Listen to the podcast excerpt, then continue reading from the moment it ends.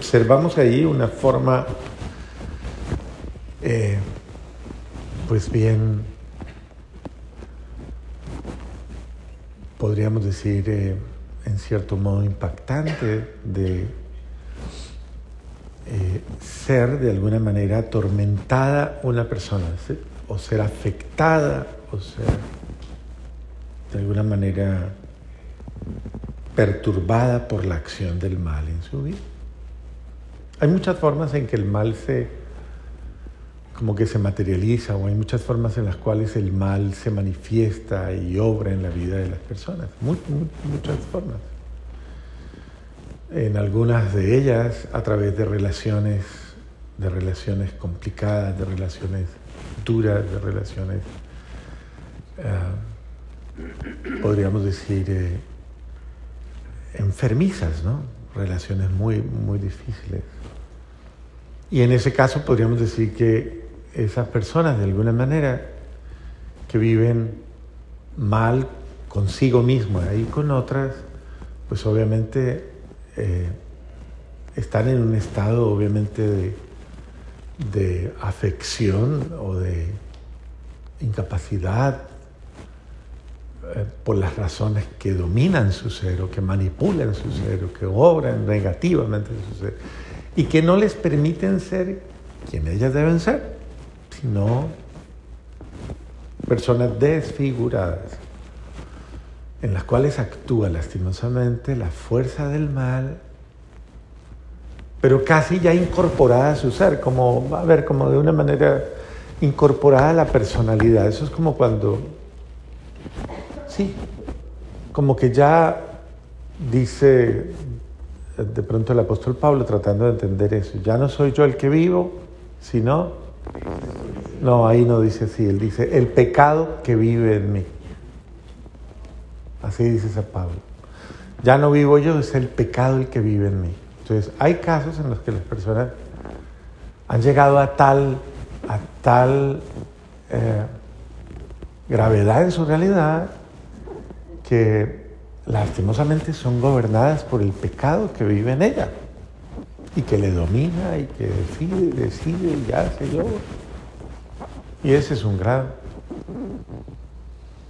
Y uno tiene que hacerse consciente de eso, porque pues definitivamente uno, quien debe analizar cuál es mi situación y cuál es mi condición, es uno ah, abriendo su corazón y su mente a la sabiduría divina y pidiéndole al buen Dios, muéstrame Señor muéstrame verdaderamente el grado de libertad o el grado de esclavitud que tengo, o sea, de sometimiento.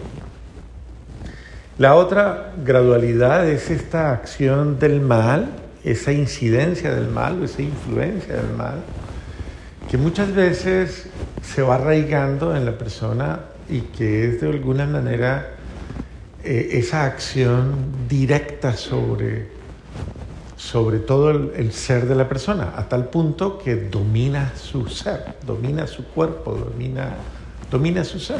Y es como si arrinconara el alma de esa persona y tomara posesión literalmente de su ser. Cuando se habla de personas poseídas por un espíritu del mal, eso es un fenómeno pues, que no es fácil de comprender, ¿no? Y que no es muy a la ligera. Es el eh, en el caso de una posesión, no necesariamente, no necesariamente hay una afección directa en, en el ser de la persona, eh, sino que hay tal vez una situación en la que o la persona ha sido expuesta a la acción del mal por algún motivo, o ella misma se ha expuesto a la acción del mal por algún motivo. Hay personas, por ejemplo, y pues no se van a asustar, ¿no? Pero son ese tipo de cosas en las cuales pueden haber caído muchas personas. Las personas que por algún momento, en algún momento de su vida, invocaron la presencia del mal. Clamaron, llamaron al mal. Se abrieron a él por alguna forma.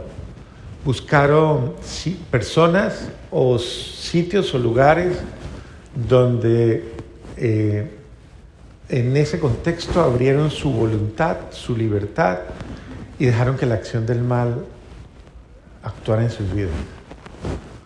fueron donde un brujo, una bruja, donde un rezandero, donde una rezandera, se hicieron leer el tabaco, el cigarrillo, el no sé qué, todo ese tipo de cosas. Se hicieron riegos, se hicieron cosas, baños, no sé si usted se los ha hecho. Eh, todo ese tipo de ataduras y todo ese poco de cosas, hicieron amarradijos, hicieron lo que fuera. O sea, todo ese tipo de personas que han eso, fueron a que le leyeran la mano, que le leyeran las cartas, jugó a la Ouija, se expuso a eso, hizo el péndulo, hizo las tijeras esas, hizo cualquier cosa con la cual invocó, abrió la puerta a la acción del mal en su vida, usted abrió una puerta que no se cierra sola y que el demonio por ahí entra.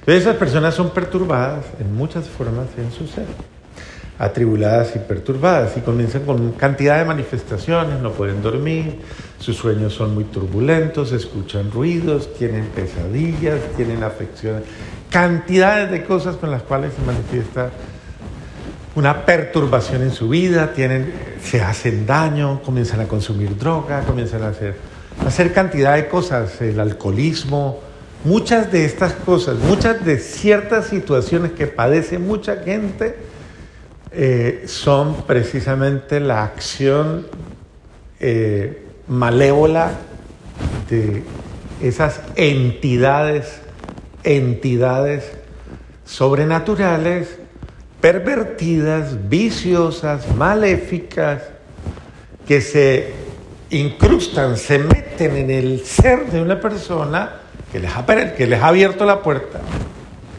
y las domina de tal manera que comienza a manipularlas y a actuar en ellas y a obrar en ellas y a, afligirlas de alguna forma. Es una aflicción, obviamente hay, una, hay un nivel de culpa, hay un nivel de...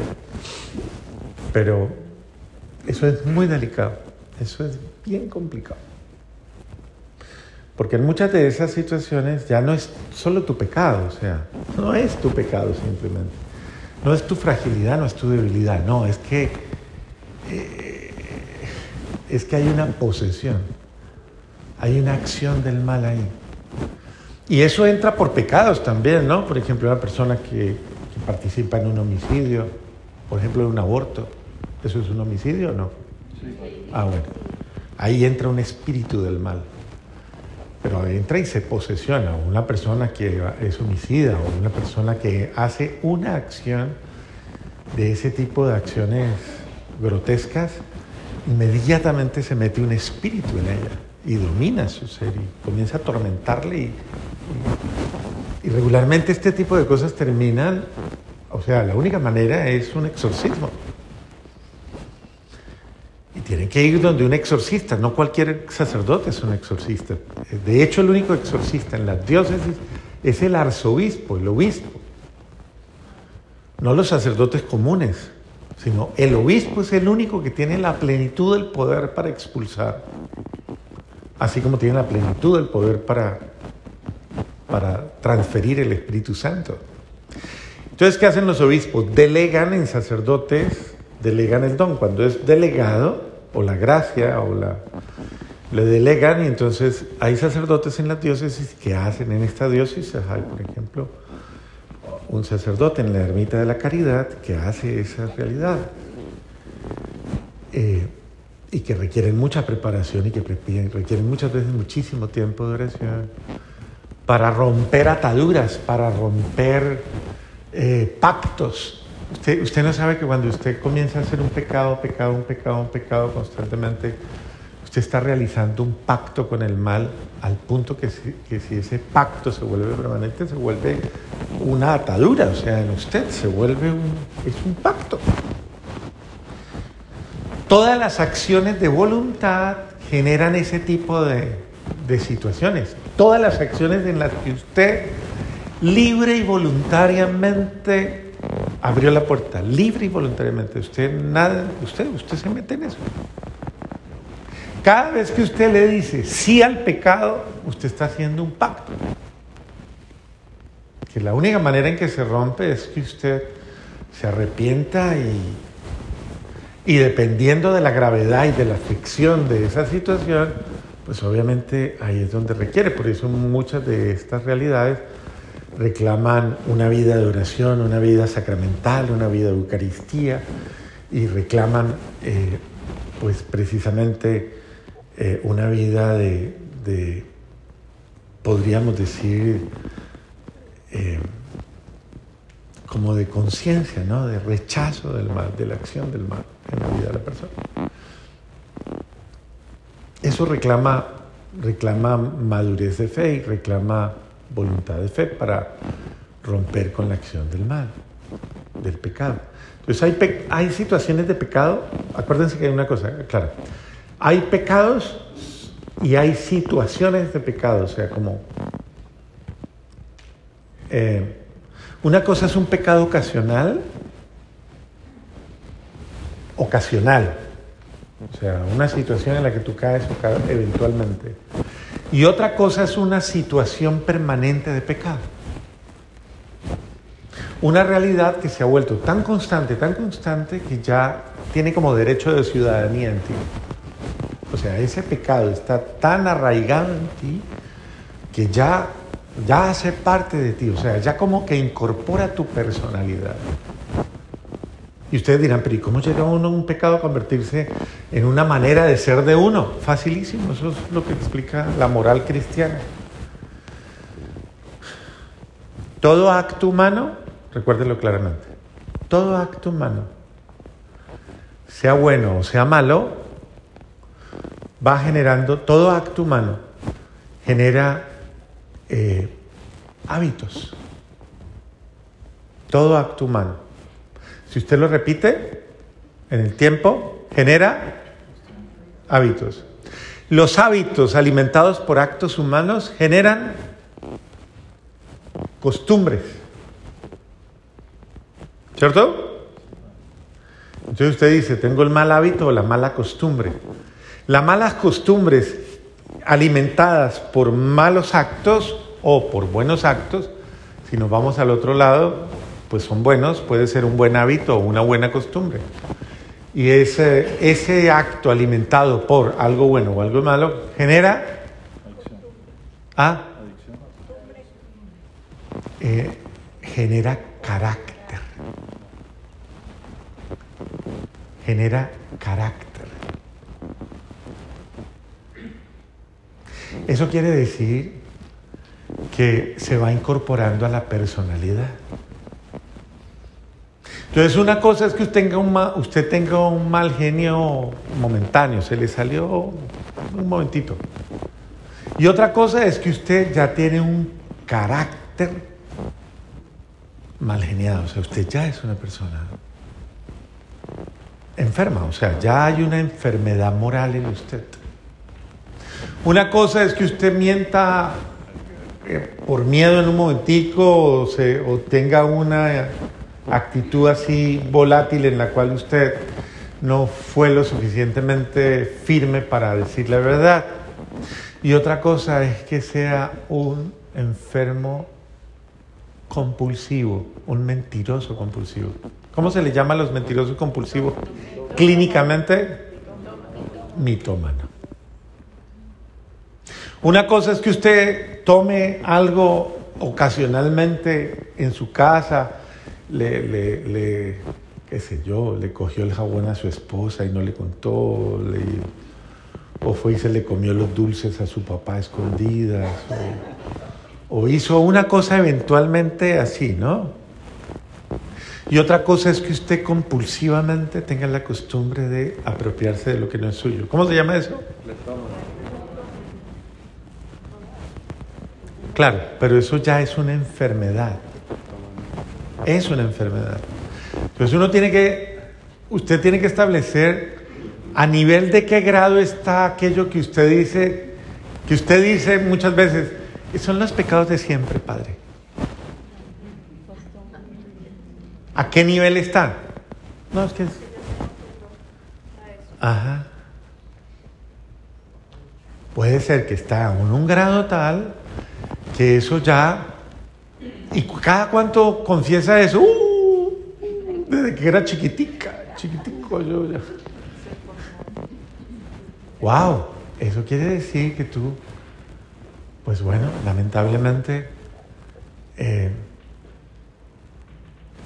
es decir, has, tú misma o tú mismo te has perjudicado a ti mismo porque tú nunca has corregido o no has tenido la voluntad firme de sanarte de una situación que te deforma, te desfigura. Cuando una cosa ya se vuelve parte de la personalidad o del carácter, ¿qué se puede hacer ahí? Dígame. ¿Ah?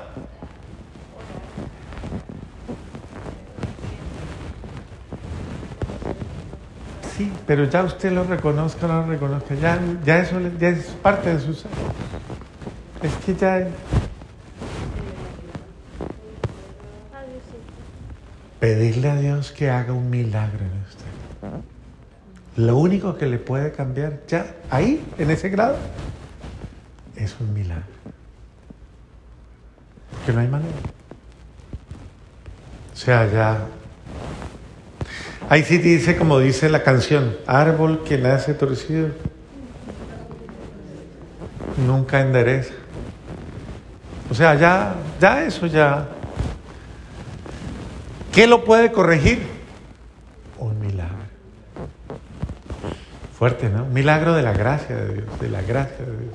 Entonces una cosa es uno confesarse de una situación ocasional, temporal, y otra cosa es uno mantener una situación permanente. Eso es grave ya. Bueno, sin embargo, estamos hablando en la primera lectura de los héroes de la fe los héroes de la fe, esos que lucharon, esos que, que por todos los medios, que no se amilanaron ante nada, que por encima absolutamente de todo superaron las pruebas, superaron todo, absolutamente todo, los héroes de la fe. Esa es la primera lectura. Y curioso que contrapongan una cosa con otra, ¿no? Alguien absolutamente dominado por el mal, alguien absolutamente sometido a la acción del mal, y alguien, y los grandes guerreros de la fe, los grandes héroes de la fe, esos que constantemente estuvieron eh, luchando eh, eh, contra su incredulidad, contra su carácter, contra, o sea, fueron personas que vencieron absolutamente en todo lo que, lo que día a día tenían. Y que lo habla de una manera maravillosa, ¿no? Los exalta de una manera impresionante. Esa lectura es es impresionante esa primera lectura. ¿Sí le prestaron atención? Sí. ¿Sí? O sea, es impresionante la forma en que describe esos personajes. Y dice, creo que dice una frase muy bonita, dice, o muy fuerte, dice algo así como que, como que, que son esos seres humanos que de manera excepcional, como excepcionales, eh, a ver, veo.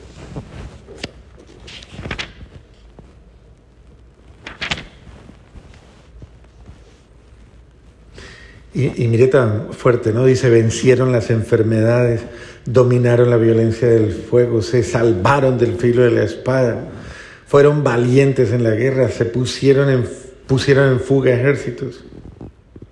Muchos sometidos a tortura las prefirieron a no ser rescatados. Otros fueron apedreados, aserrados, torturados, muertos a espada, anduvieron errantes, cubiertos con pieles de oveja. Esos hombres, los cuales no era, de los cuales no era digno este mundo. Fuerte. Sin embargo, todos ellos, acreditados por su fe, no alcanzaron a ver el pleno cumplimiento de la promesa que se realiza en Cristo Jesús. Esa es la gran diferencia. Incluso, mire, es, un comparativo, pero un comparativo impresionante, porque dice, claro, son los grandes héroes de la fe. Y dice, y sin embargo, y a pesar de todo su heroísmo, todo el heroísmo de ellos, todo, toda la fortaleza de ellos, todo lo que ellos lucharon, todo lo que ellos, eso lo logra alguien cuando cree en Cristo Jesús. Es decir, que pase lo que pase, suceda lo que suceda, el único que es capaz de romper todas las cadenas, todas las ataduras, toda la realidad que dominan mi ser es. Y ahí hago un realce simpático, me parece muy simpático, porque ese evangelio dice que Jesús llegó a, a ese terreno, se bajó del barco, y inmediatamente se baja del barco, el mal lo reconoce, el espíritu del mal lo reconoce. Y viene ante él a decirle, ¿por qué me atormentas? O sea, como quien dice, yo esta pelea no la quiero tener contigo, déjame quedarme aquí. Envíame aunque sea, porque Jesús ya lo estaba expulsando. Cuando Jesús llegaba a un sitio, llegaba a liberar a todos, a todos, absoluta, a liberar a todos. Y en ese momento en ese momento ellos le dicen, déjanos ir a los cerdos. Una piara de dos mil cerdos, eso era una inversión grandísima. Y esa gente estaba desesperada con el loco, le habían hecho de todo el loco y el endemoniado y nunca le habían, nunca, nunca, nunca, o sea, nunca. Y Jesús va y libera al hombre. ¿Y cuál es la reacción de la gente del pueblo? Impresionante, a mí me impresiona eso. O sea, la región pagó un precio. No sabemos por qué, porque es parte del misterio. ¿Por qué la región pagó el precio de la liberación de ese hombre? No lo sabemos. Pero, pero los dueños de los, de los cerdos sufrieron detrimento, claro. Pero uno de los de ellos fue liberado, fue sanado. El sentido de Jesús ha venido a salvar al hombre. Y deberíamos todos los hombres sentir mucha más alegría en la liberación de un hombre que en la pérdida de los bienes temporales. Debería ser así. Nos alegra más que alguien sea liberado de una situación del, alcohol, de la droga, de la depresión eh, suicida o de cualquier cosa que atormente su vida, debería alegrarnos más que cualquier otra cosa. Lo que importa es que esa persona se sanó, se fue liberada, fue salvada. Debería, ¿no? Bueno, pues, pero mire que no, la alegría es, eh, esa gente ni siquiera se alegra. O sea, no. Y, y el hombre es curioso, ¿no? No cualquiera puede seguir a Jesús. Este hombre le dice, después de liberado el demonio, el endemoniado, le dice, déjame seguirte. Y Jesús le dice, no, no, no, váyase para su casa. Vaya con su familia. Uno, de él es la alegría de su liberación. Dos, viva la vida que nunca ha podido vivir con ellos. Vuelva a su hogar y usted ya es un hombre, usted es un hombre libre, usted es un hombre nuevo vaya y hágalo. Y dice, sin embargo, este hombre se puso a contarle a todo el mundo de alguna manera especial. De todas maneras, este hombre comenzó a profetizar a Jesús y a decir cuánto bien le había hecho él, el único que lo pudo salvar, el único salvador, que lo salvó de lo peor que hubiera podido vivir un, ser humano, lo peor, la infestación demoníaca, la infestación del mal sobre su vida. Y eso Dios lo liberó y lo salvó para siempre. Por eso el, Cristo Jesús es aquel, el único capaz de romper todas las ataduras y todas las acciones del mal. Por eso, qué bueno es que nosotros nos aprovechemos de la presencia del Señor que llega a mi vida para que de una vez nosotros, pues, le pidamos al buen Dios, no dejes ataduras en mí, no dejes en mí, si yo triste y, torpemente comprometido mi voluntad y en mí hay realidades que están dominadas por el mal y por la acción del mal, pues yo te pido que rompas cualquier pacto de esa naturaleza o cualquier acción de esa forma en la que yo misma o yo mismo haya permitido que eso domine mi ser, domine mi alma, domine... Sé tú mi salvador. Ahí es, sálvame, Señor. Libérame y libera a los míos. La